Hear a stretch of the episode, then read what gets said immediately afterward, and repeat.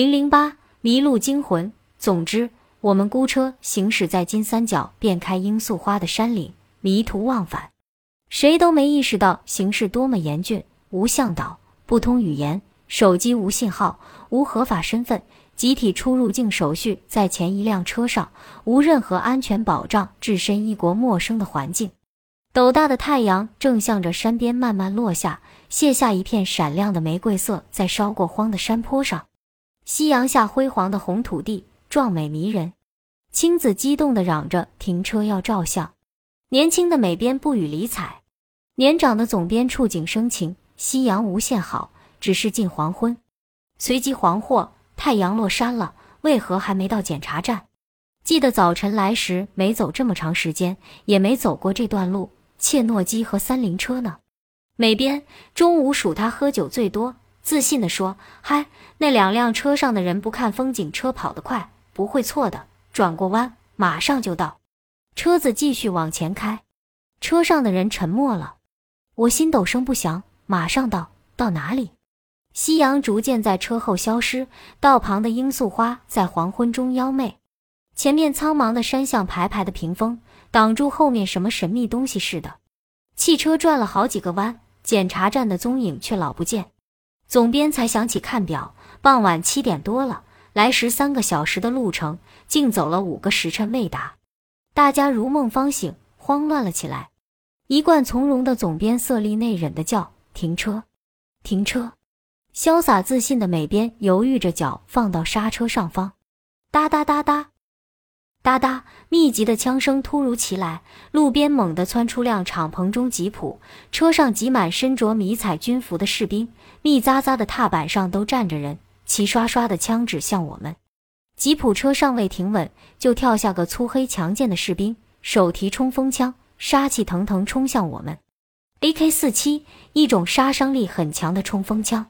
美编脸色煞白，惊呼：“一脚刹车！”我的身子重重扑向前座，四人面面相觑。再看来路不明吉普车上那伙军人以及他们上了膛的枪魂飞魄散。四个手无寸铁的中国人迷失在金三角的荒山野岭，面对一伙荷枪实弹的军人，最糟糕的是我们对他们一无所知。我发怵地看着黑洞洞的枪口，感觉身体像一个纸糊的枪把。生命脆弱的像风中之烛，一想到即将葬身枪林弹雨，全身冰凉。完了，完了！男的就地枪决，女的带走。小鼠和青子竞争上岗压寨夫人，美编竟然还敢黑色幽默。吉普车上清一色的男人，黝黑健壮，眼睛明亮，无数枪口像野兽张开的嘴，头嗡嗡响。最可恨的是腿也哆嗦，本能的只想趴到车座下。手忙脚乱中，我触到座位上的画册，是县长签过字的那本。残存的一线夕阳投射在他绿色的封面上，瞩目吊诡。我急中生智，将画册抓在手中，勇敢地将身子探出车窗，疯狂地挥舞着画册，说：“这是某某送的，我们是他的客人，今天中午一起吃的饭。”心中祈祷：但愿这是他的地盘，但愿是他的地盘。冲到窗前的士兵。孔武有力，扯过画册，差点把我也扯下车。画册传递到吉普车上一中年军人的手中，青子在耳边颤声：“这个恐怕是个当官的。”黑脸长官狐疑地翻阅画册，死盯着县长的亲笔签字，半天不语。终于捏着画册下了车，手放在腰间枪柄上，向我们逼近一步、两步。四人面如死灰，我脖梗发硬，手心渗汗。几近窒息，残阳下，罂粟花样血红。黑脸长官的粗手指敲打着画册上县长的签字，用生巴巴的汉语询问：“谁是这个小姐？”估计他不会读我的名字。我绝非坦然平静、从容不迫，而是提心吊胆、鼓足勇气。长官威严的探头审视车内，潇洒的美编，沉稳的总编，灵秀的青子，统统像落入陷阱的小动物。可怜巴巴萎缩在车座上，死般沉寂。长官的厚嘴唇僵硬抽搐，挤出怪怪的笑容。他是县长的部下，问我们要到哪里。化险为夷，难以置信。谢天谢地，如获大赦，如谢重负。总算还在县长的地盘。晚风阵阵，罂粟花异香扑鼻，死亡的威胁已过去，全身瘫软无力，带着转危为安的兴奋，大家七嘴八舌告诉黑脸长官我们的目的地。长官咧嘴大笑，露出紫色的牙龈：“你们走错了八十多公里路，再往前就是某某金三角另一武装团伙首领的地盘了。”黑脸长官当机立断，决定送我们到边境。不容分说，每边让位。他坐到驾驶座，麻利的调转车头。待回过神，车子风驰电掣的开回来路，满载军人的吉普武装押送班紧跟殿后。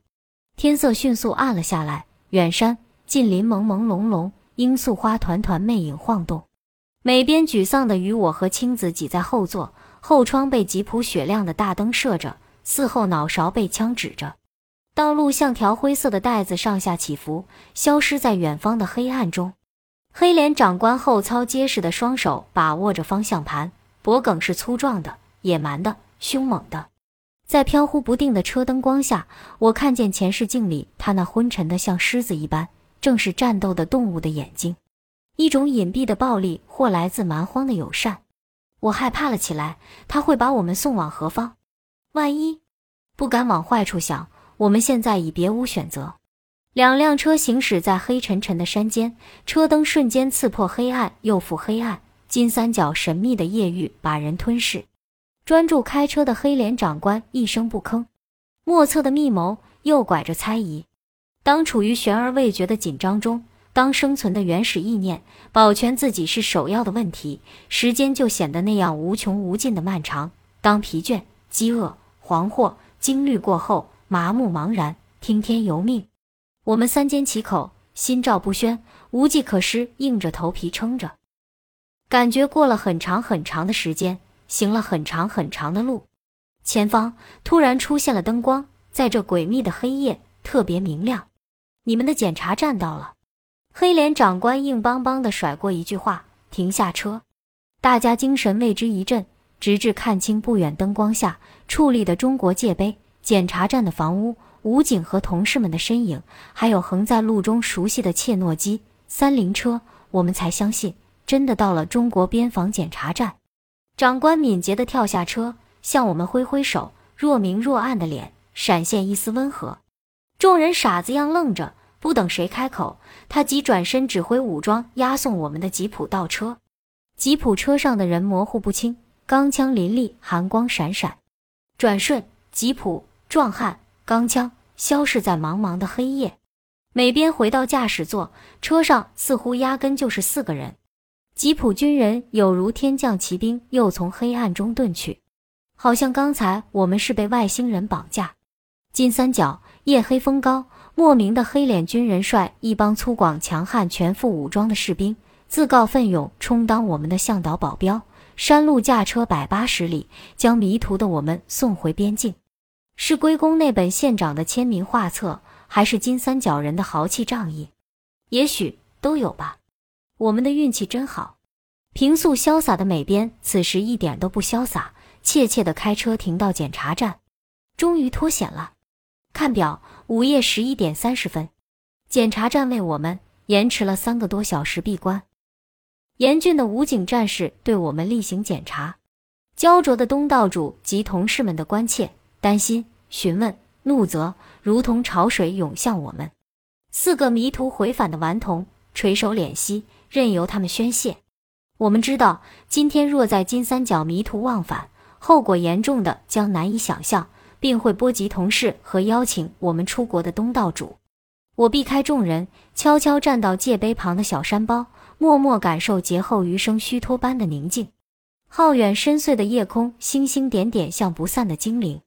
下午的经历如星光闪现，充满了结束与偶然性。人生何尝不是如此？那些惊心动魄的时刻，好像是一个人短暂的一生，一生中他只是无尽的路上短暂的时刻。我追求生命的质感，就是在这大起大落中得到升华。一种奇特的热流，不是从我的心中，而是奇怪的从我的胃里涌出。我的胃开始痉挛，接着是一种强烈的饥饿感。已知回国后就能享受东道主早已准备好的晚餐，是高兴还是不高兴，连我都说不清。